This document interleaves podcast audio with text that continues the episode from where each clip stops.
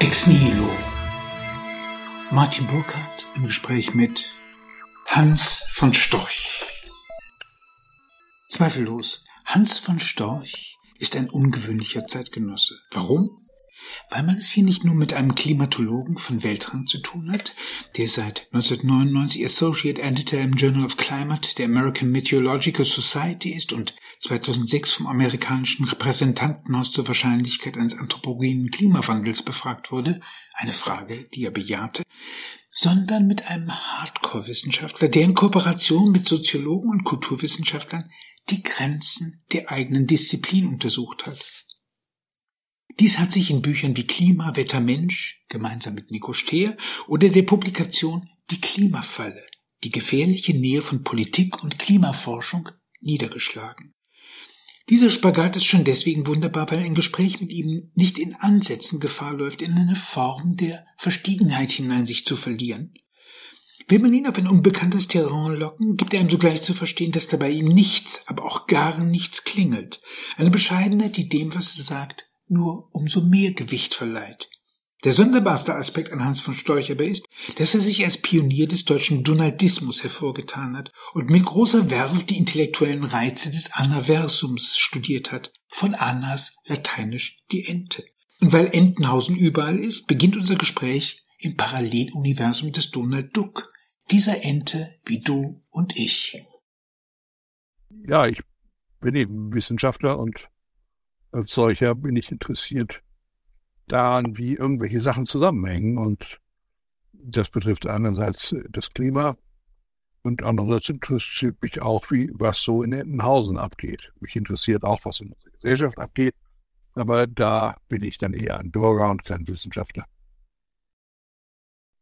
Ich habe Ihre Entenhausen, Ihren Donaldismus ein bisschen recherchiert und gesehen, dass Sie eigentlich der Erste waren, der in Hamburg diesen Verein 1977 gegründet hat.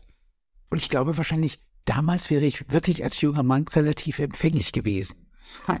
ich wäre ein potenzielles Mitglied gewesen, weil ich als Pfarrerssohn, wenn man sonntags zum Gottesdienst genötigt wird, habe ich mir immer Mickey Maus Hefte mitgenommen und auf der Empore etwas abseits dort un ungesehen von meinem Vater, der die Predigt gehalten hat, habe ich mit absoluter Hingabe Donald verfolgt.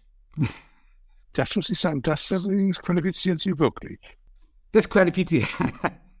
ja, das ist, diese Geschichte kenne ich nicht. Also, ich habe von einer Art von subversiven Aktionen von Kindern, äh, das war ja vermutlich irgendwann zwischen fünf und zwanzig, sagen wir mal fünf bis zwanzig. Äh, ab, ja, also ab fünf gehört. Wir haben auch einen sehr schönen Film äh, dazu, einen Dokumentarfilm, die Verbrechen deutscher Hausfrauen an totalisierenden Kinders. Da kommen dann als Kombatanten die Deutschlehrer vor, äh, aber nicht Pfarrer.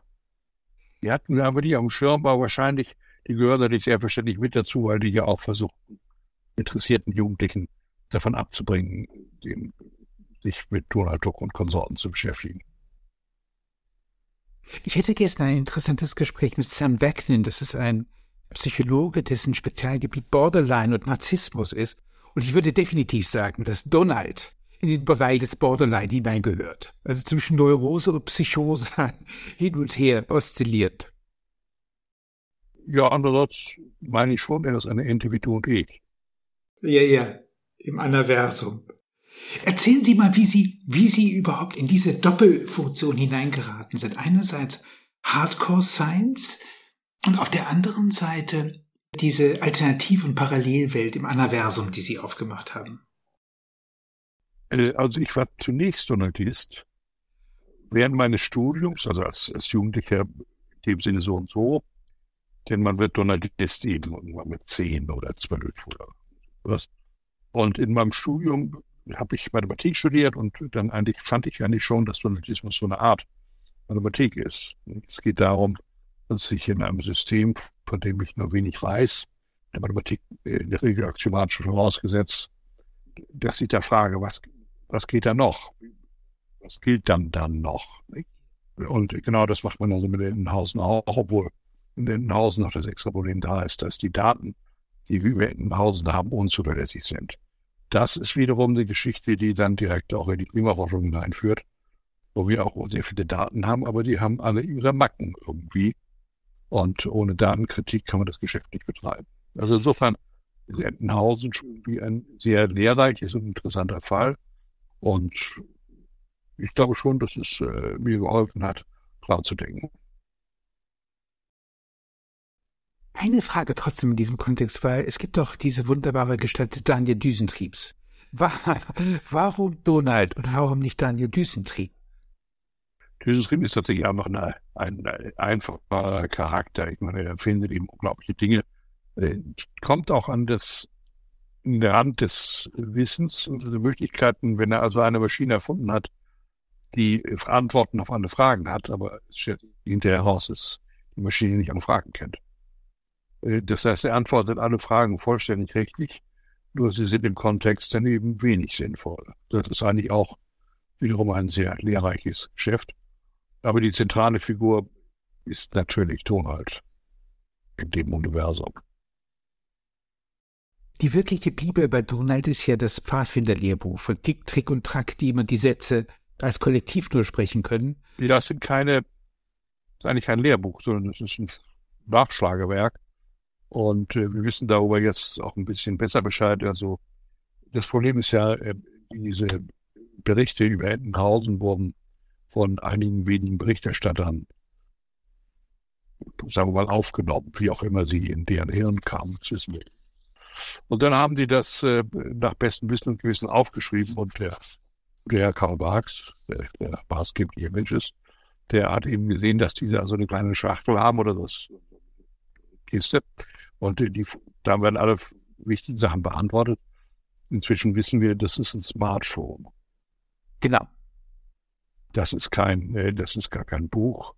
Aber so wie ein Smartphone heutzutage eben auch auf viele wesentlichen Fragen, auch viele unwichtige Fragen, kann man es nur ordentlich antworten, so ist das auch mit dem Pfadfinderhandbuch. Ambulantes Wissen, würden Sie sagen. Den Ausdruck kenne ich nicht, aber das kann passen, ja.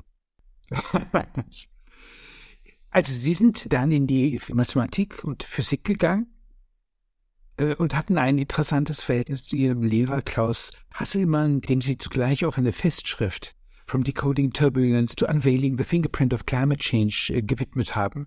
Erzählen Sie von diesem Weg in die Klimat Sie werden ja als Klimatologe geführt. Wie, wie, kommt, wie kommt ein Mathematiker und Physiker in die Klimatologie?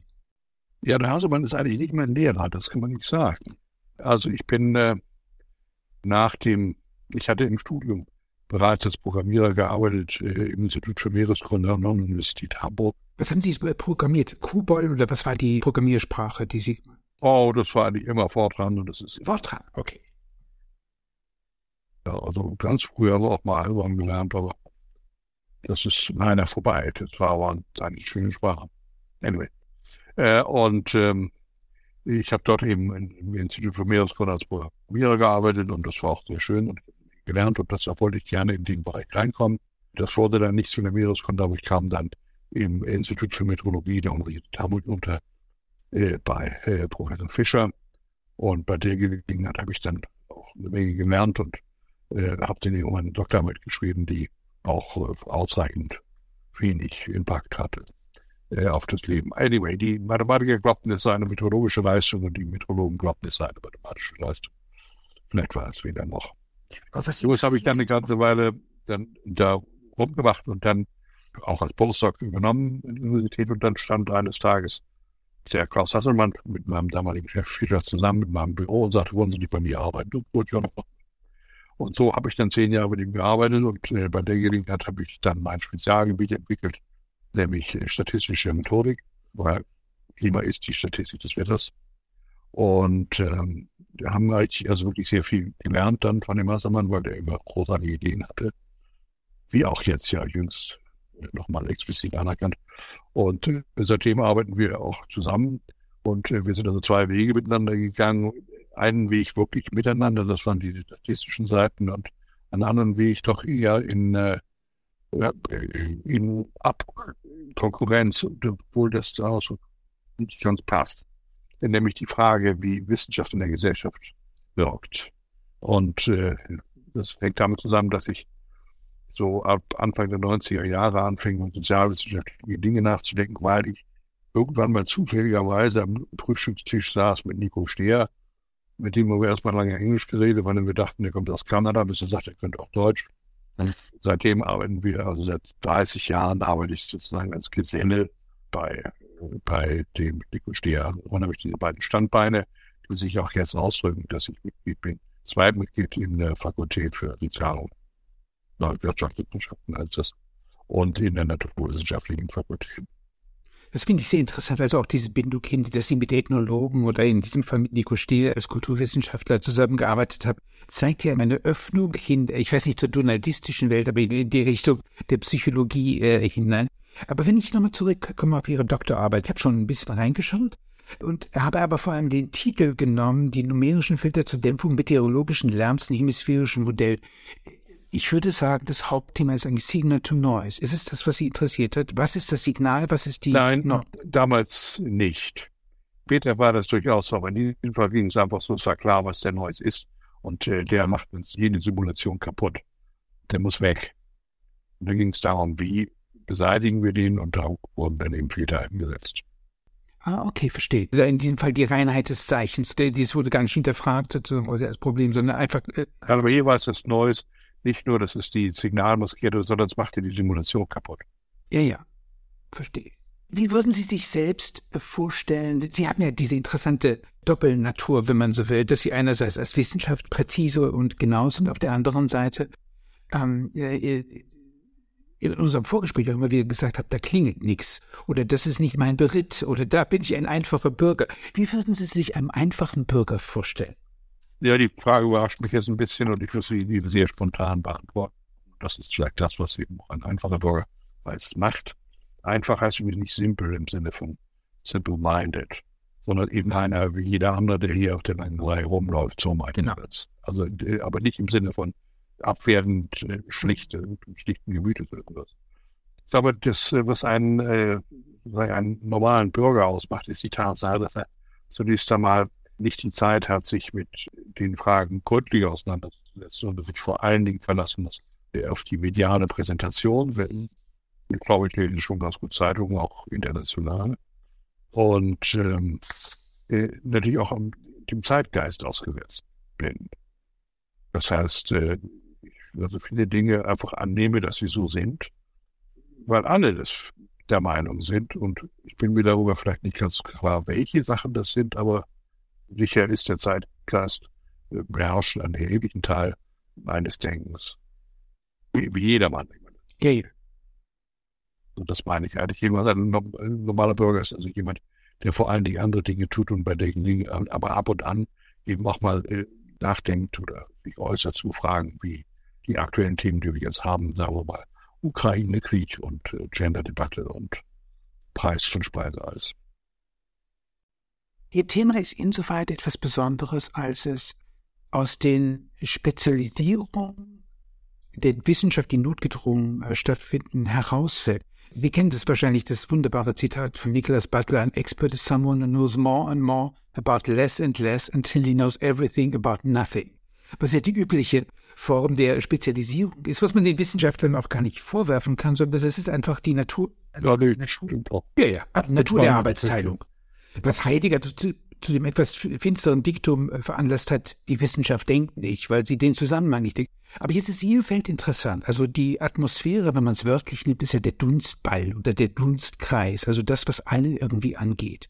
Deswegen auch eine gesellschaftliche Implikation. Sie haben das ja relativ früh in diesem Buch mit dem Nico Stäbe, Klima, Wetter, Mensch, eigentlich auch schon thematisiert. Also wir haben ein Feld, da können wir uns nicht irgendwie rausschummeln, weil wir mit etwas arbeiten, das alle angeht, das Klima. Was ein Problem ist eigentlich, weil sie, weil sie damit. Äh, äh, sie das würde ich nicht sagen. Ich meine, wenn jemand mit, sich mit Medizin beschäftigt, geht das auch jeder mal an. Äh, wenn jemand sich mit Schiffbau beschäftigt, geht das auch jeden vernünftigen Menschen das an. In diesem überwölbenden Sinn würde ich sagen, nicht. Ein Mediziner würde sofort, der Kardiologe würde sofort sagen, das ist mein Bericht ist da drüben. Jeder Mann an, meiner, an der Küste interessiert sich dafür. Irgendwelche süddeutschen Lümmer sich dafür nicht interessieren, das will ich einräumen. Nein, ich meine, insofern, die meisten äh, Themen, die wir haben, viele Themen, die wir in der Wissenschaft haben, haben eben diesen Bezug. Äh, dass eben ein allgemeines Interesse daran besteht. Vielleicht nicht bei altägyptischer Sprache oder was, das ist was anderes. Aber sonst, bei sehr vielen ist es ja so. Also so unnormal ist die Klimaforschung dann auch nicht. Und wenn wir denken an die, wie heißt das schöne Wort, Epidemiologie, äh, jetzt kann ich kaum aussprechen, dann ist das ja auch sehr deutlich. Ich meine, die, die, die Covid-Sache hat uns ja sehr gut vor Augen geführt, dass das eben nicht etwas Besonderes ist und wenn wir an all die anderen Schnappatmungsthemen denken, die es ja gegeben hat, wie Geflügelpest und sonst was, all das, was postnormal auch als unter Postnormalität läuft, das hat ja all diese Eigenschaften. Also so ungewöhnlich sich immer auch nicht. Ich nehme an, Sie kennen dieses wunderbare Bild äh, zu Robert Boyle, the Experiment with the Air in the, in the, äh, mit, mit einem Vogel in einer Luftpumpe. Da sind so einige Gentlemen drauf zu sehen, die sehen, sehen sozusagen quasi eine Vakuumpumpe, eine Machina Booleana. Und in dieser Machina Booleana wird ein kleiner, äh, kleiner Vogel, dem wird gerade die Luft abgedreht. Und die Wissenschaftler schauen ganz interessiert hin. Es sind aber auch junge Mädchen dabei, der englische Gentleman, Mitte des äh, 18. Jahrhunderts gemalt, dieses Bild. Ähm, und sind natürlich vollkommen schockiert. Aber das ist genau die Perspektive, die ich unendlich interessant finde, vor allem sie fast jeder, der in der, in der modernen Wissenschaft arbeitet, eigentlich einnehmen muss. Mit der äußersten Coolness, gewissermaßen oberhalb des Luftmeers, wie Torricelli das gesagt hat, auf die Welt schauen. Auf der anderen Seite zu wissen, dass er natürlich selbst irgendwann auch diesen Switch machen muss und sagen muss, vielleicht bin ich im Innern des Vakuums, es geht mich irgendwie auch an als Bürger oder, das heißt, eine konstitutionelle Schizophrenie ist fast unvermeidlich in diesem Feld. Kein Problem mit der Haltung. Haben Sie kein Problem mit gehabt? Wie, wie, wie haben Sie das organisiert, aber in Ihrer... Nein, ich habe kein Problem mit Ihrer, mit Ihrer Darstellung. Ah, okay. Was hat das für Sie äh, für Auswirkungen in Ihrem Beruf gehabt? Also Sie haben die ganze Zeit Klimamodelle, statistische Klimamodelle gemacht, haben relativ früh gesehen, dass sich da irgendwie was verändert und wussten, das hat, das hat politische Implikationen. Ja, das war eben so. Da kann ich ja nichts dran ändern. Und äh, an sich äh, interessieren mich meist nur Dinge, an denen ich was ändern kann. Wenn, wenn es ihm so ist, dann ist es ihm so. Also, dann, ja, rege mich nur auf. Gesunde Einstellung. Ja, ich meine, wenn ich die ändern kann, dann was habe ich davon? Oder was hat überhaupt jemand davon, wenn ich mich aufregen kann? Aber Sie haben trotzdem einen Punkt, als ich weiß nicht, in welcher Eigenschaft Sie das gesagt haben, aber politisch kann ich es absolut nachfühlen, dass Sie gesagt haben, ich warte eigentlich auf den John F. Kennedy-Moment, dass man ein, so ein Diktum äh, hinaus in die, in die Welt schallen lässt. In zehn Jahren wollen wir auf dem Mond sein. Wir wollen uns was Großes vornehmen. Ja. Ja, nee, das ist, äh, das ist äh, Zusammenhang mit dem, was ich für eine zielführende Klimapolitik halte als Blogger. Das Argument ist da folgendermaßen, dass wir gesellschaftlich verabredet haben, dass die Klimaänderung beschränkt werden soll durch ein, durch nicht mehr zwei Grad oder nicht mehr als 1,5 Grad. Global, die Zahl ist erstmal weg jetzt. Äh, und wenn wir mal annehmen, das ist nun so, das ist, hat die Gesellschaft beschlossen, ob das sinnvoll ist oder nicht, das ist eine andere Geschichte, sich solche Auflagen selbst zu machen. Aber dann heißt das, wenn man das erreichen will, dann müssen wir mit den Emissionen, Treibhausgasemissionen, auf Netto Null sein, irgendwo für 2050. Netto Null, das heißt, es, äh, wir dürfen nur noch so viel emittieren, wie andererseits rausgenommen wird. Und die Zahlen kann man sich natürlich ein bisschen streiten. Äh, aber sagen Sie sei, das ist eine Menge. Und zwar das heißt, Netto Null muss also, also ein globalen Mittel da sein. Also in Wirklichkeit müssen eigentlich fast alle Emissionen weg sein. Überall auf der Welt. Überall auf der Welt. Und das ist auch Usbekistan und das ist China und das ist auch äh, Hamburg. Und dann fragen wir sich die Fragen, wie, wie kann man das erreichen? Und, und wenn man sich jetzt ansieht, wir haben in Deutschland oder in westlichen Industrieländern, dann sehen wir eine Abnahme der Emissionen, obwohl wir Wachstum haben. Das heißt, die Kopplung von Wachstum und äh, erhöhten äh, Energiebedarf und Treibhausgasausstoß, der ist hier durchbrochen, aber nicht im Rest der Welt. Wenn man sich jetzt gleich die gleichen Sachen ansieht für China oder Indien, dann geht das ordentlich hoch. In letzter Instanz kann natürlich sein, dass sich in einem Sinne ändert.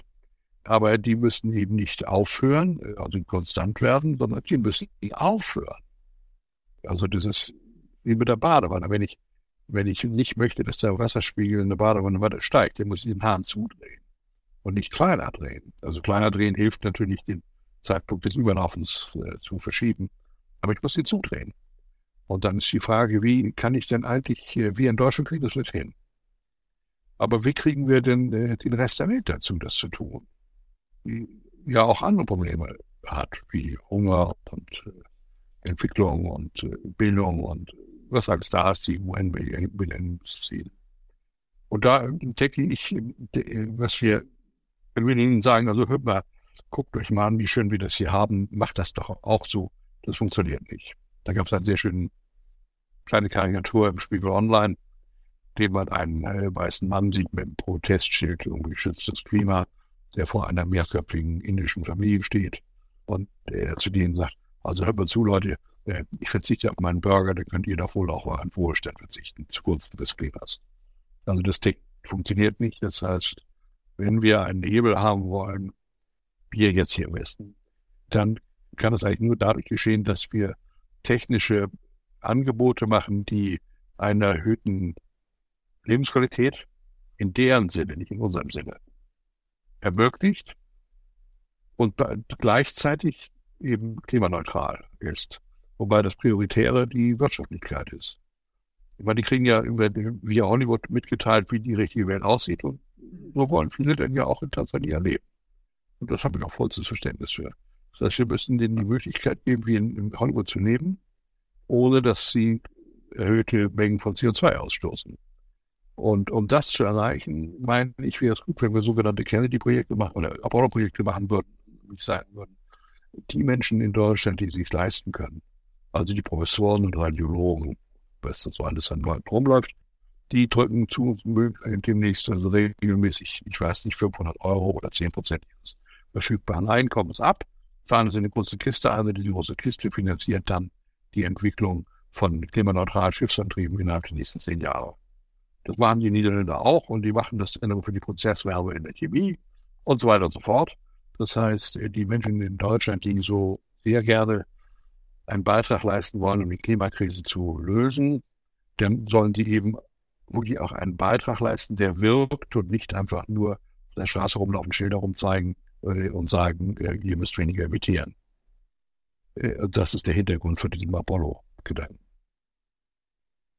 Ich finde das Beispiel extrem gut gewählt, muss ich sagen, weil es einerseits eine politische Maßnahme zeigt, die sich auch als exemplarisch herausgestellt hat. Also wenn man sich anschaut, dass dann äh, einige Jahre später, äh, ich meine, es beginnt ja schon mit 57, als Satelliten plötzlich in die Welt hinausgeschossen werden, aber eben auch, dass man den Blick auf den Mond hat und äh, vom, vom Mond aus gesehen letztlich die Erde als verletzliches System irgendwo begreifen kann, was dann äh, eben zum Beispiel Menschen wie Dennis Meadows dazu befähigt hat, letztlich auch fast eine ganze Weltanschauung draus zu machen. Das verstehe ich schon. Das heißt, da ist irgendetwas passiert. Die Frage ist nur, was ist da ganz genau passiert, was äh, den Kennedy ermutigt hat, dieses große, mutige Diktum nicht nur in die Welt hinaus zu schleudern, sondern letztlich auch die ganzen Wissenschaftler bei der NASA, äh, das auch in die Realität umzusetzen. Und an der Stelle frage ich mich, ob das, was am Ende rausgekommen ist, der Blick auf die Welt, aus dem Extraterrestrischen, wenn man so will, ob das die Vorbedingungen oder auch das Erfolgsmodell auch nur noch annähernd rezipiert. Weil ich glaube, das Erfolgsmodell, das die Menschen auf den Mond geführt hat, ist nicht unbedingt eines, von dem man sagen würde, das hat etwas mit, äh, sagen wir mal, mit eigentlich einer ursprünglichen zukünftigen Weltrettungsgeschichte äh, zu tun. Nein, ich sehe da gar keine Weltrettung bei. Und äh, für mich ist dieser Blick von dem Mond auf die Erde auch nicht relevant. Ich sehe ein, dass es für viele andere Menschen relevant ist, aber für mich ist das äh, nicht so wichtig. Ich habe das zwar mit Apollo-Projekt deshalb genommen, weil ich gesagt habe, wir wollen hier, ich steige vor, eine kollektive Anstrengung von denjenigen, die es sich leisten können und die auch besonders äh, beunruhigt sind. Das sind ja die Eltern der Fridays for Future Kinder, dass äh, die eine Möglichkeit kriegen, etwas zu tun, was am Ende auch tatsächlich wirkt und nicht nur in großer Aufregung und heiße Luft produziert. Also hier ist nur der Gedanke dabei, wie können wir tatsächlich zu etwas Wirksamem kommen? Und der Kennedy hat ja für die Kräfte losgelassen, die etwas Wirksames geschaffen haben. Ob man heutzutage nun findet, dass es abgesehen vom Blickverbot so wichtig. Das hätte man auch machen können, wenn der Kamera die man hochschickt und die dann äh, per Funk das Bild wieder zurückschickt. Da muss man die Leute hinschicken, um das zu machen. Und hier ist also das bemerkenswert ist, dass eine Gesellschaft sich aufgerafft hat und das ein enormer Aufwand der ist, technisch, finanziell und so weiter. Und das schaffen wir. Und dieser Gedanke, das schaffen wir, der ist eigentlich, finde ich, sehr positiv und den sollten wir uns in Deutschland in viel stärkeren Maße hinter die Ohren schreiben. Wir können das schaffen. We can do it. Ja, hat fast ein Obama gesagt. Yes, we can, yeah. Aber hier heißt es in Deutschland grundsätzlich, no, we can't. Wir yeah. können große Pläne machen, aber wir können nicht konkret umsetzen. Das, das ist eine andere Geschichte. Also wir können keine neue Bahnlinie von Hamburg nach Hannover bauen. Ja, Sie sehen ja, wenn Sie, wenn Sie die heutige Politik anschauen, dann würde ich vielleicht sagen, Entenhausen ist überall. Nur als Beispiel, man, man hat diese, einen Digitalisierungsplan der deutschen Verwaltung äh, gehabt und hat gesagt, wir haben 567, ungefähr um die Dreh ist es, 567 Verwaltungsakte, die wollen wir gerne bis zum Jahr 2022 Ende, ähm, wollen wir digitalisieren. Und wissen Sie, wie viel die geschafft haben? Das ist geplant worden 2015. Haben Sie eine Ahnung? Nein, ich kann nur raten, zwölf. 33. Sie sind. das, das heißt, ich erwarte das auch nicht alles. Weil das ist, das ist natürlich schwierig, aber wir haben eben immer die kleinteiligen Einwände da. Und die sind in manchen Fällen ja auch sicher alle gerechtfertigt. Aber letztendlich führt es eben dann dazu, dass die neue Bahnstrecke, die dringend benötigt wird von Hamburg Richtung Süden, dass sie nicht zustande kommt. Und äh, das ist eben einfach wirklich ganz blöd ärgerlich. Das gleiche mit der Fehmarn Welttunnel, das ist eben so ein Geschrei. Das ist genau der, der Punkt, auf den ich hin möchte. Sie haben von dem Exemplarischen, das folge ich, dem folge ich absolut. Also das heißt, dass man exemplarische Lösungen auch für die dritte Welt bauen müsste, die technisch überzeugend sind, so überzeugend, dass jeder sie so benutzen, gerne benutzen möchte wie ein Smartphone. Und das ist Pfadfinder-Handbuch von Tick, Trick und Track. Ja, oder Elektroautos oder was auch immer. Äh, die muss, muss man sich auch leisten können, natürlich. Man muss auch genügend Strom haben, um die Autos zu fahren. An der Stelle komme ich genau zu einem Punkt, der, der mich wirklich interessiert, weil es ein Aspekt ist, der in der ganzen Debatte um diese Club of Rome-Geschichte vollkommen vergessen wird. Wenn ich die historische Linien zurückgehe in die 50er Jahre, woher kommt das alles? Dann würde ich sagen, naja, einer der ersten Punkte, erstaunlicherweise, ist das Manhattan Project, äh, wo, wo äh, äh, Vannevar Bush eben nicht nur als wissenschaftlicher Koordinator den Bau der Atombombe überwacht hat, sondern eben auch eine erste Vision des Internets gemacht hat mit seiner Memex-Apparatur. Und dann von der amerikanischen Regierung gebeten worden ist, nach dem Krieg dieses Buch zu schreiben, die Endless Frontier. Die Wissenschaft, also dieser neue militärisch-industrielle Komplex, der eben auch Universitäten einbezieht, wo eigentlich alle Menschen an, an sagen wir mal, Zukunftstechnologien arbeiten. Wenn ich diesen Schritt weitergehe, dann lande ich schnell bei Jay Forrester, der erstmal ein Computerpionier war und für die Amerikaner das Sage-System gebaut hat und auch die Vakuumröhre als hochenergieintensives Ding leider in die Welt gesetzt hat, aber dessen Denken natürlich auch dazu geführt hat, dass man am Ende der 50er Jahre zum Integrated Circuit gekommen ist, zum integrierten Schaltkreis. Also das heißt wirklich Daten verarbeiten können. Und ich wundere mich, dass dieser Aspekt, dass ein Siliziumkristall des Jahres 1950 fünf Informationen oder sechs Informationen speichern konnte, waren Bratton, Shockley und Baldin. Und äh, 20 Jahre später schon Milliarden. Und das finde ich erstaunlich. Und dass dieser Aspekt eigentlich der Nachhaltigkeit, dass etwas tatsächlich exemplarisch durchgeführt worden ist. Jeder Computer beweist es auf eine Art und Weise. Ein Smartphone ist fähiger als die gesamte amerikanische Informationsarchitektur des Jahres 1968, 69, als man den Menschen auf den Mond geschickt. Dass dieses Moment der Nachhaltigkeit und der der Intelligenz als exemplarisches Modell überhaupt nicht vorkommt. Das finde ich erstaunlich. Zumal die ganzen Klimaforscher doch mit den Modellen arbeiten von, äh, das verblüfft mich als Bürger. Ja, ich sehe jetzt nicht ganz den Bezug, den Sie herstellen zur Klimaforschung. Hätte wir beobachtet.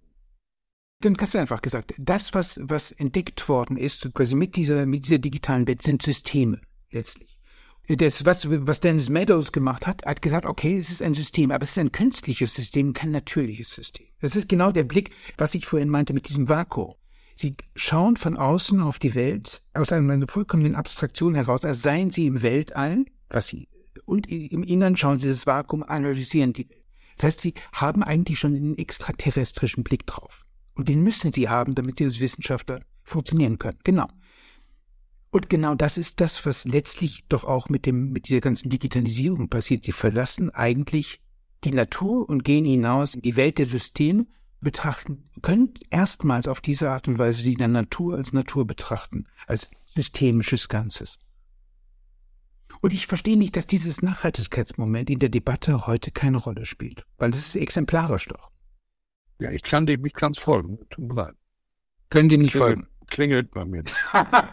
Das ist ihr Liebling. Das, ich habe immer gesagt, wie kann ich den Herr von Storch dazu bringen, dass bei ihm was klingelt? Ja, nein, aber sie, es regt mich nicht an. Also das. Aber sie hat programmiert. Ja, das tun. Ja, ja, natürlich. Ja, programmieren heißt gesagt, getan. Das heißt, sie agieren mit Symbolen, sie müssen nicht mehr darüber nachdenken, wie der ganze Kram gespeichert wird. Und sind im Grunde genommen quasi in einem Raum, der in der natürlichen Welt nicht mehr da ist. Ja, das sehe ich auch alles ein, aber ich sehe nicht den Übergang dann zur, zur Nachhaltigkeit. Energiewirksamkeit würde man heute wahrscheinlich sagen. Ein Siliziumchip, mein Milliardenfaktor energiewirksamer gemacht, das ist doch das Modell schlechthin. Ja, das ist natürlich der wunderbare, ja, sicher. Ja, aber ich meinte, mehr sage ich nicht. Siliziumchip. Ja, dass wir, ja, dass wir enorme Fortschritte gemacht haben im 20. Jahrhundert. Und äh, das äh, das ist ja für mich immer so unstrittig. Und äh, aber bei vielen Menschen, die sich unwohl fühlen heutzutage, ist es eben sozusagen der Wegfall der alten Welt, glaube ich, der, der die beruhigt. Äh, und äh, die, wobei dann gar nicht nachgedacht wird, was es denn hieße, wenn wir keine Elektrizität haben. Ja. Das, aber das ist dann letztendlich ein soziologisches Problem, ein Wahrnehmungsproblem, ein Deutungsproblem in der Gesellschaft. Und das ist, äh, finde ich als Bürger auch interessant, aber es ist doch nur sehr eingeschränkt Gegenstand, was, äh, wofür die Klimawissenschaft sich interessiert. Obwohl Klimawissenschaft ist eben ja natürlich nicht nur Naturwissenschaft, sondern inzwischen ist es auch Sozialwissenschaft. Und das ist eigentlich, äh, um nochmal auf die Nasenwand zurückzukommen, eigentlich sehr, diesen Übergang hat er eigentlich durchaus eingeleitet. Da wurde, glaube ich, letztendlich die Sphäre der Physik nicht hat verlassen können. Aber als äh, ungefähr 1990 war das, um Dreh, den Dreh rum, als sein Institut vollständig technisch damit beschäftigt war, Modelle zu bauen, zu verbessern, Szenarien aufzubauen, sie auszuwerten, all dieses, der die Frage stellt, ja und? Was bedeutet das nun? Und äh, da kommt die Frage, wie, wie äh, reagiert die Welt auf dieses Wissen und dann kommt bei ihm ein eher deterministisches Vorstellung raus, nämlich dass äh, die Welt vernünftig ist, während ich dann andererseits mit, äh, mit dem Sozialwissenschaften Anspruch von Nico Steer konfrontiert wurde, der eben sagt, na, ne, da gibt es auch Wahrnehmung, da gibt es soziale Konstruktionen. Und dann kommt man auf das ganze Thema der Wissenskonkurrenz. Es gibt einerseits die sozial konstruierten Wissensansprüche, die wissenschaftlich konstruierten, die verhalteten, bla bla bla, all dieses, was da ist, was die Sache natürlich dann viel schwieriger macht. Und das bedeutet eben auch, dass tatsächlich die Sozialwissenschaften nicht nur dazu da sind, festzustellen, wie viel Wasser in Hamburg verbraucht wird innerhalb einer Minute, sondern es hat was damit zu tun, was in den Köpfen der Menschen abläuft, warum es so abläuft. Das finde ich auch alles hochinteressant. Aber das hat dann, es ist eben eine neue Art von Klimaforschung und die allermeisten Sozialwissenschaftler verweigern sich hier einem kritischen Zugang. Das heißt, der, das, was eigentlich Sozialwissenschaften, dachte ich, ausmachen sollte, auch einen kritischen Zugang zu haben, der ist eigentlich gar nicht da. Was Naturwissenschaftler behaupten, wird geglaubt, zack. Und zwar genau möglicherweise vor allen Dingen das Dramatische, was gesagt wird, wird geglaubt. Es wird keine kritische Nachfrage gemacht. Es wird nicht nachgefragt, unter welchen Umständen das erzeugt wird, wem was nützt. Wer finanziert das Potsdamer Institut für Klimafolgenforschung? Wer finanziert Greenpeace? All diese Fragen werden nicht gestellt, sondern es wird nur, nur festgestellt, wie schlimmsten Szenarien sich, wie man mit denen umgeht, aber nicht etwa wie, warum sie besonders geglaubt werden. Man müsste hier eigentlich nur 30, 40 Jahre oder 50 Jahre zurückgehen, sagen wir mal in die 60er Jahre und sich die Futurologen dieser Zeit anschauen und welche Gesellschaftsentwürfe sie gehabt haben, die halt großenteils also auch von klassischen Wissenschaften sagen wir, stimuliert werden, dann sieht man natürlich die vollendete Naivität. Die Unfähigkeit, wirklich in die Zukunft zu schauen, das äh, eben sowas wie der Computer oder die ganzen, sagen wir mal, auch Libertären oder äh, Studentenbewegungen, all dergleichen, diese ganzen Lebensveränderungen wurden gar nicht antizipiert. Also, das heißt, ja. das heißt, oh, das auch das die Sowjetunion weg, das ja. die alles unvorstellbare Vorstellung, dass plötzlich Muslime als äh, Feinde des Westens aufgefasst werden. Was da alles ist. Ich meine, da ist sehr viel passiert. Und dass äh, tatsächlich jetzt klar ist, was das äh, Pfadfinderhandbuch ist. Nämlich, äh, und es auch funktioniert für jedermann. Das sind alles Dinge, die nicht antizipiert sind. Und daraus leite ich als äh, Bürger ab. Gehen wir doch mal auch hoffnungsvoll in die, in die Welt raus und sehen mal, was da passiert. Am Ende kriegen wir das schon hingerüttelt. Es gibt aber sehr viele Menschen, die immer eine andere Erwartungshaltung haben. Die sagen, nein, es führt alles irgendwie in die Scheiße. Egal, was es ist. Und wir müssen mörrisch aufpassen, ein bisschen versuchen zu steuern und zu steuern. Und das Mögliche ist alles Mist. Andererseits folge ich dann auch wiederum dem Puzzlemannschen Diktum, der da immer einfach sagte, irgendwo geht eine Tür auf. Regen sich nicht auf, irgendwo geht eine Tür auf. Ja. Also auch was irgendwelche Positionen, ihre Möglichkeiten. Irgendwann geht eine Tür auf und da gehen wir durch. Und das hat sich in meinem Leben auch immer sehr bewährt. Also nicht Angst haben das, vor bestimmten Dingen. Also im Allgemeinen nicht Angst haben vor so abstrakten Gefahren, natürlich Angst haben, dass man beim Glatteis auf die Schnauze fällt oder so. Das kann man schon haben. Äh, aber ansonsten habe ich die Erwartung, dass es am Ende doch irgendwie gut ausgeht. Und das unterscheidet mich vermutlich von vielen anderen Menschen, die, wenn die Erwartung haben, es geht schlecht aus.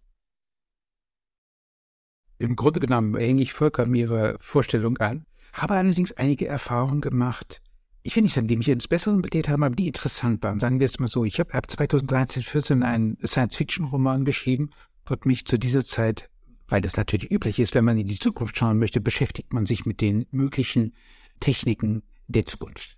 Und es hat mich vollkommen fasziniert und ich habe da einige Entdeckungen gemacht, die ich absolut toll fand. So zum Beispiel habe ich den Architekten Werner Sobeck entdeckt, der Leichtbeton oder Ultraleichtbeton gemacht hat, mit dem man 30 Prozent der, der, der Beton ist ja für 30 Prozent der CO2-Emissionen verantwortlich. Und wenn man nur einen Bruchteil dieses Betons benutzt, da hat man riesige Vorteile. Man kann das Haus dämmen und dergleichen. Sie gehen weg von der Masse hin zu der Intelligenz. Diese Betonsteine würden computergeneriert. Zehn Jahre weiter, fast zehn Jahre weiter, und ich sehe, es hat nichts ist passiert. Also das ist, man sieht eine merkwürdige kognitive Dissonanz. Man sieht, dass die, die Rede über die Apokalypse rückt gewissermaßen immer näher, die, die letzte Generation tritt auf, aber es sind Wörter. Das, was gemacht wird, ist eigentlich bescheiden. Ja, also tatsächlich diesen Ansatz kenne ich nicht, weil ich eben nicht studiert habe, was war das in der Pipeline. Ja. Aber ich gehe davon aus, dass es ziemlich viel in der Pipeline ist. Wunderbare Sache. Wenn ich an meine, an meine äh, Apollo-Projekte denke, dann könnte dieses sehr gut Gegenstand eines Apollo-Projektes sein, dass man eben sagt, wir Haufen schmeißen jetzt äh, einen Haufen Geld auf den, ha auf den Haufen und dann äh, sehen wir zu, dass äh, irgendwie in einem großmaßstäblich diese Art von Beton eingesetzt wird, also das äh, im Bau. Das äh, würde ich meinen, wäre ein gutes Ding. Ja, man sollte darüber reden und man sollte sagen, da ist vielleicht Grund zu zumindest einen beschränkten Optimismus.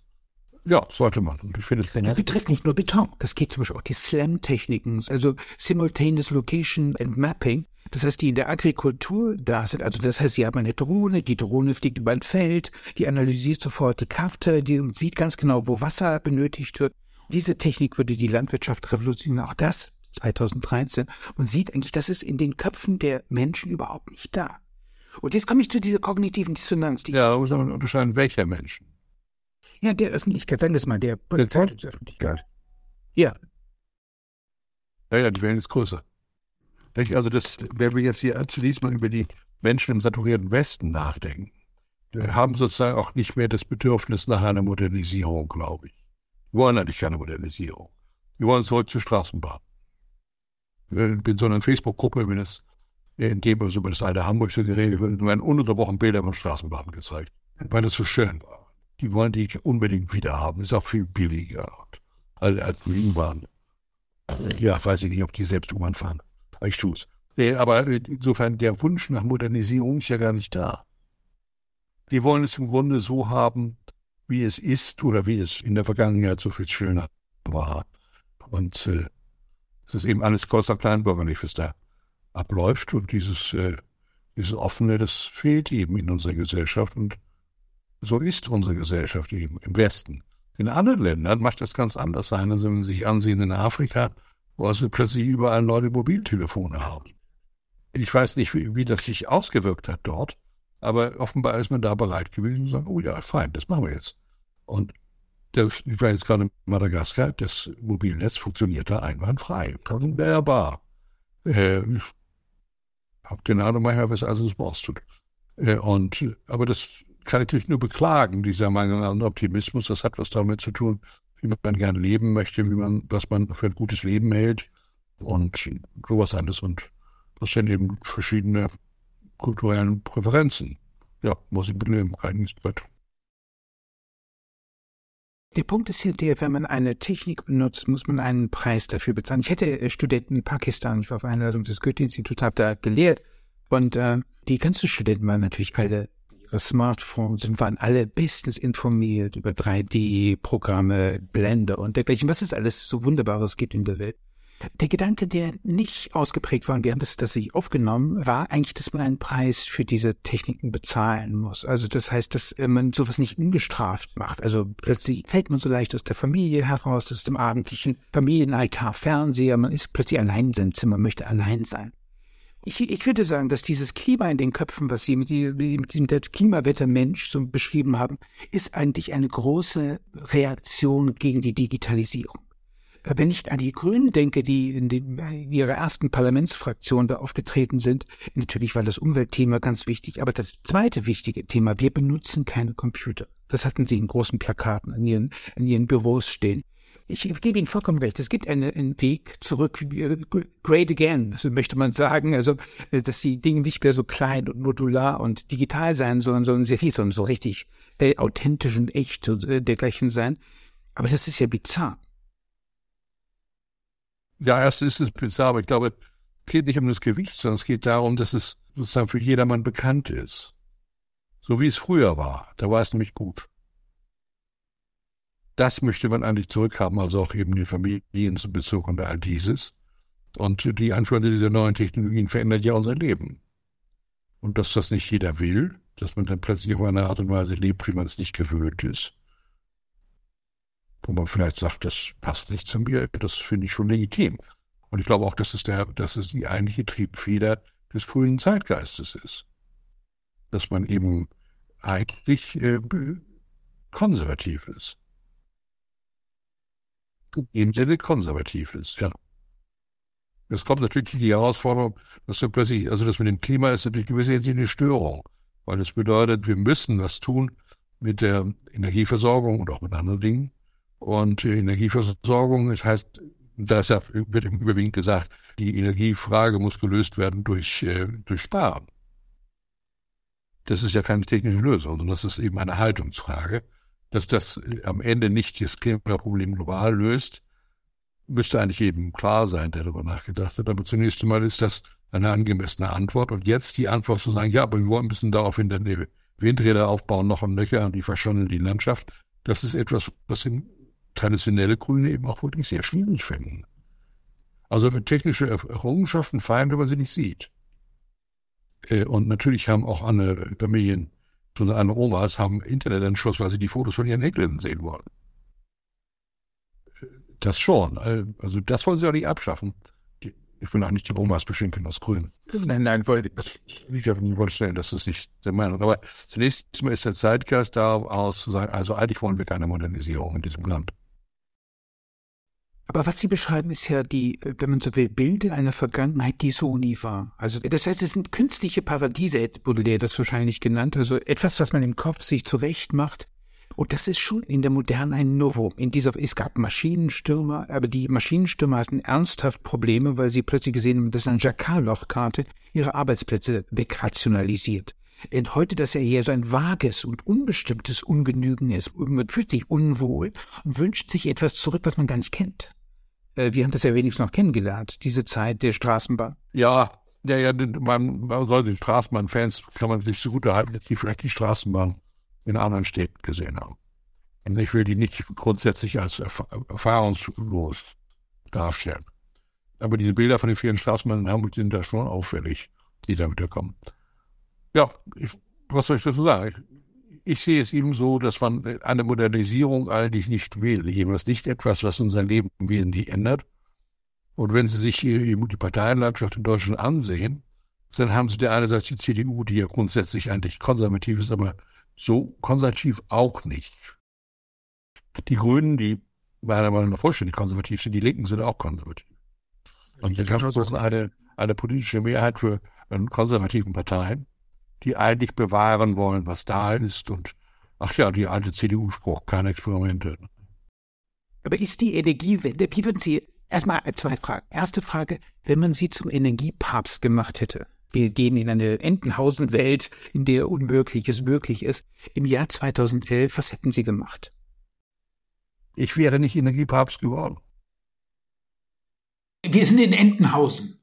Entenhausen sind anders. Das ist ja eine, ist eine Ansammlung von Parallelwelten. Das definiert ganz anders. Nein, ich hätte nicht die Kompetenz dazu, das zu machen, aber ich würde mir anhören, was dann äh, an Vorschlägen da ist. Ganz bestimmt wäre ich viel zögerlicher gewesen in der Frage der Kernenergie. Äh, also die, diese Abschaffung davon, das war ja vollkommen absurd. Ja.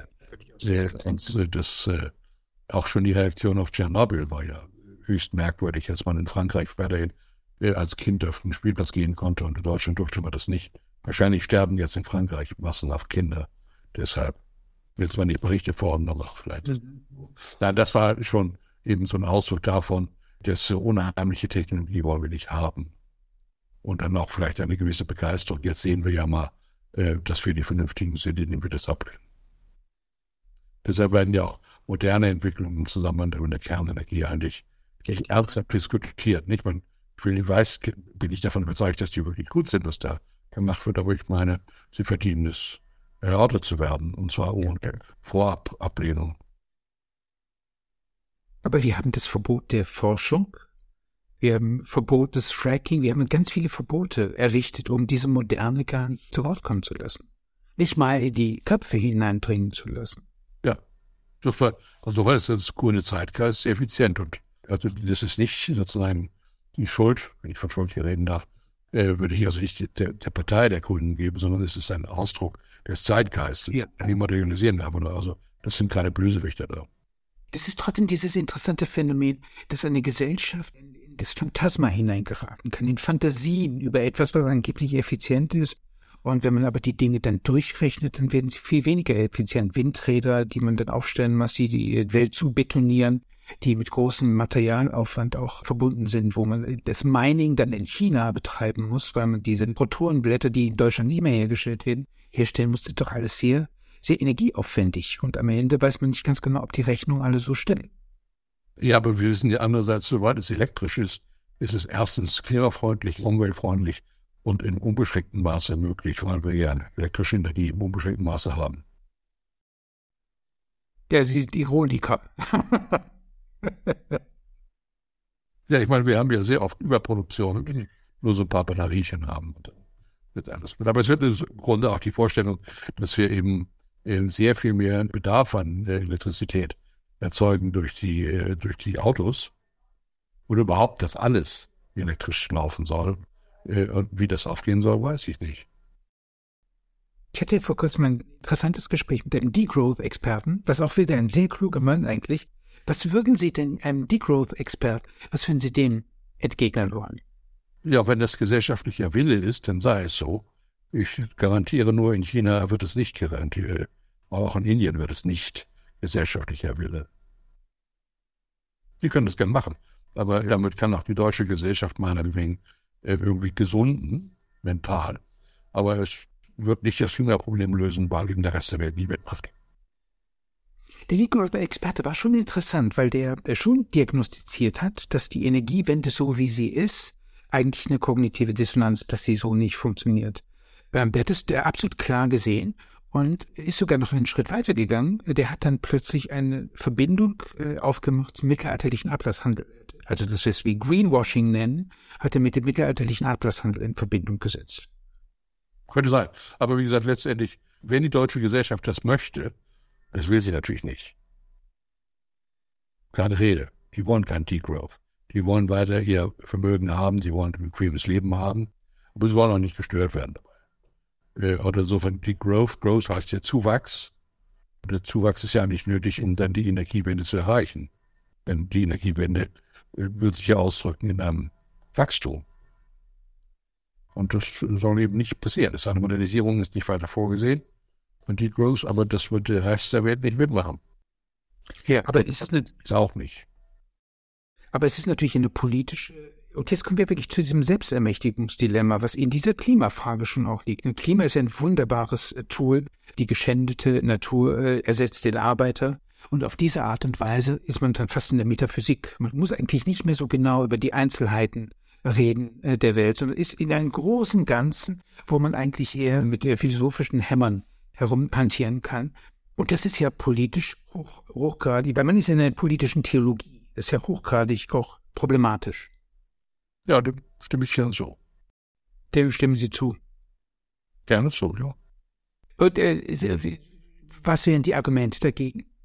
Ich weiß nicht. Ich habe keine Argumente dagegen.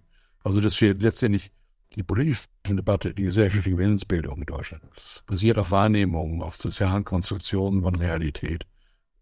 Ich meine, das ist jede Gesellschaft so. Aber hier ist, ist eben insbesondere, scheinen wir im Vordergrund zu stehen, die Bewahrung des Bestehenden. Und manche reden auch von der Bewahrung der Schöpfung, wenn es um die Natur geht, dass das im Vordergrund steht und dass man dann, ja, das passt alles ganz gut zusammen und dass man im Einzelfall nicht besonders prüft, was es denn bedeutet für diese und jene. Das ist eben so, ja. So ist die gesellschaftliche Realität bei uns. Äh, nicht bei uns, sondern ich meine, das ist ein allgemeines Prinzip der menschlichen Gesellschaft. Nur, dass es in anderen Fällen eben auch Länder gibt, wo insgesamt eine andere Wahrnehmung da ist.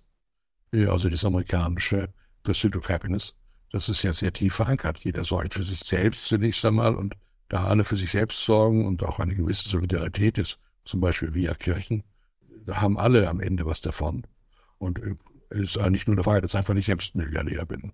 Das ist ja eine ganz andere ja. als bei uns. Und in China sind natürlich auch ganz andere Haltungen da, die da sind, oder in, oder in Indien einfach mal, um mal ganz andere Kulturen zu benennen. Wobei die kognitiven Dissonanzen in den industriellen Staaten schon ausgeprägt sind, muss man sagen. Also die Begeisterung für das Greenwashing ist ja wirklich allgegenwärtig. Talleyrand hat diesen wunderbaren Satz gesagt, es ist schlimmer als ein Verbrechen, es ist eine Dummheit. Was hat Talleyrand gesagt? Es ist schlimmer als ein Verbrechen, es ist eine Dummheit. Ach so, hm, ja, okay. Das hat mich immer an Carlo Cipolla erinnert. Das ist ein Ökonom, der hat eine Stupidologie geschrieben. Und der hat gesagt, okay, wenn jetzt ein, ein Räuber einem anderen was raubt, dann ist es ein ökonomisches Nullsummenspiel. Die Wirtschaft selbst wird nicht geschädigt. Aber wenn ein Dummer kommt, der schädigt sich und andere.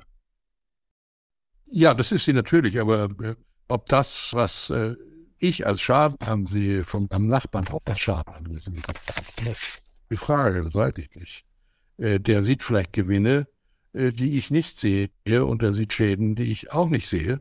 Und deshalb kommen wir zu verschiedenen Einschätzungen der Lage, was angemessenes zu tun. Das heißt also, die Gefahr, die von diesem antimodernen Denken ausgeht, ist schon politisch, ne? Wenn Sie als alter Sozialdemokrat die ökonomischen Implikationen, die jetzt dieses Jahr den kleinen Leuten, also der Klientel der SPD äh, zugefügt hat, wenn Sie das betrachten, hat es eine ähnliche Einbuße für diese Bevölkerungsschichten in der ganzen Bundesrepublik gegeben vorher? Ich glaube eigentlich nicht. Aber ich, ich habe da jetzt nicht groß drüber nachgedacht.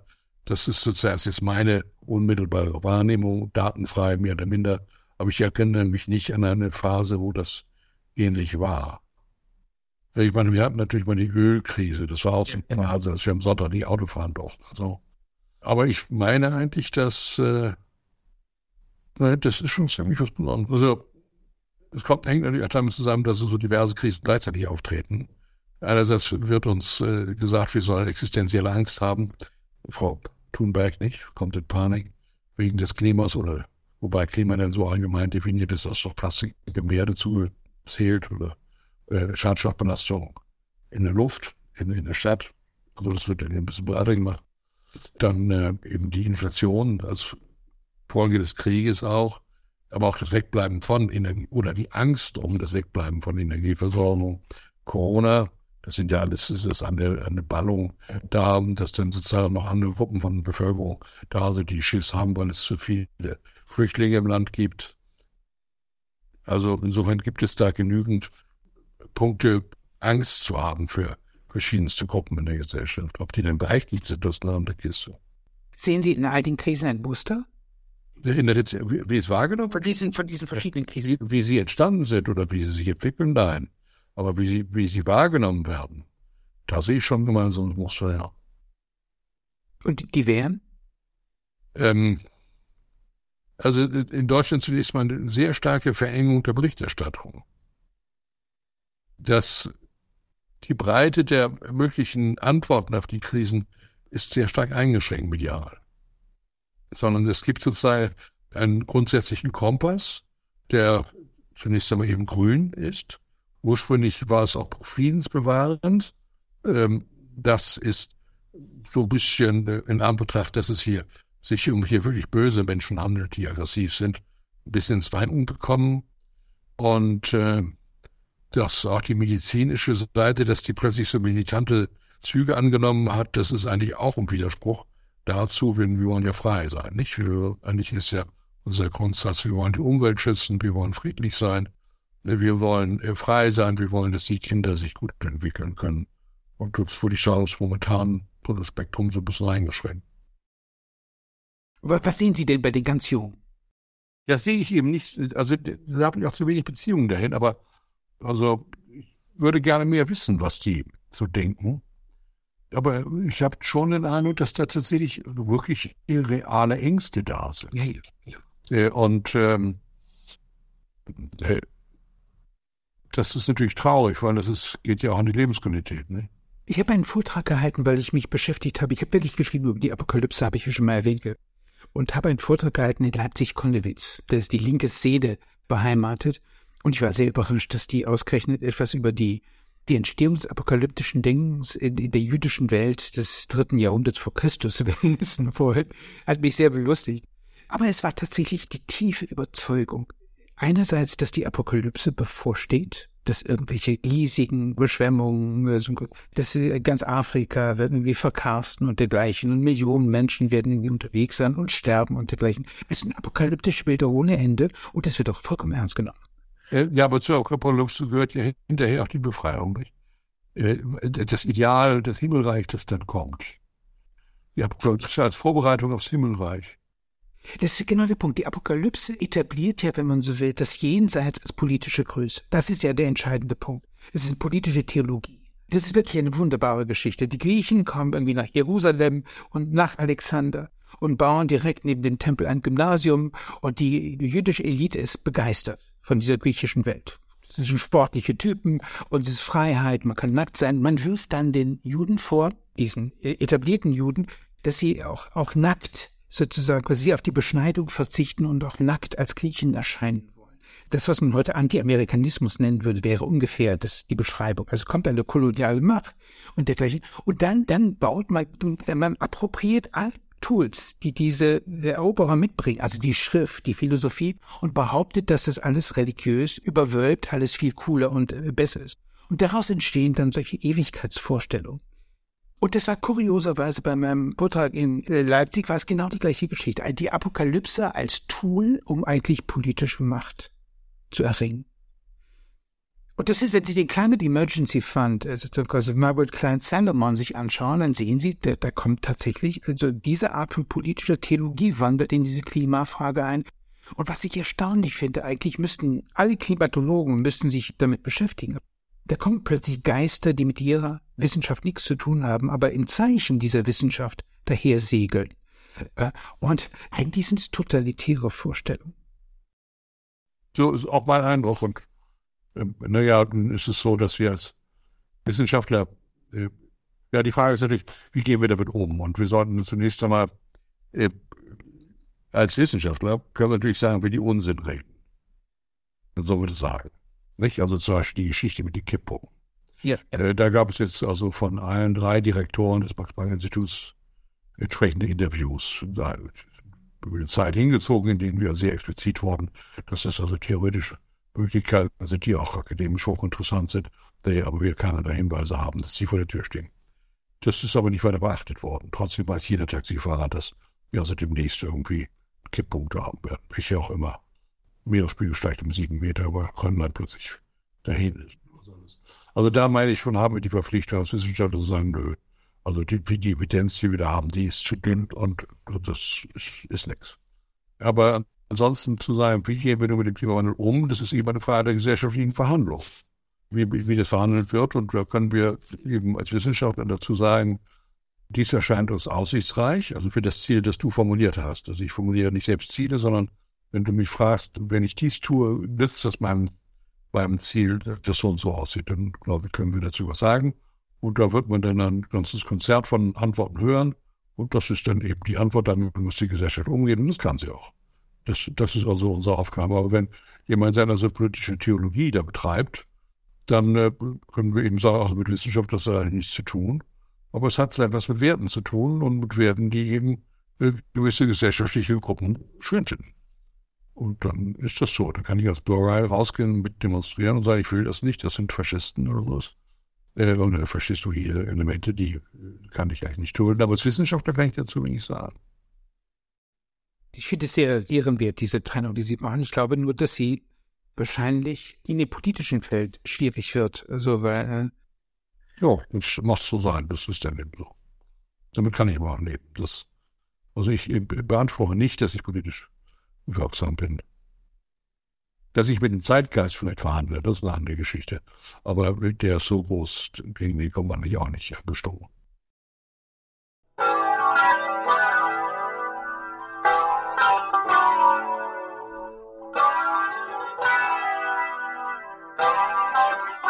Sie hörten Martin Burkhardt im Gespräch mit Hans von Storch.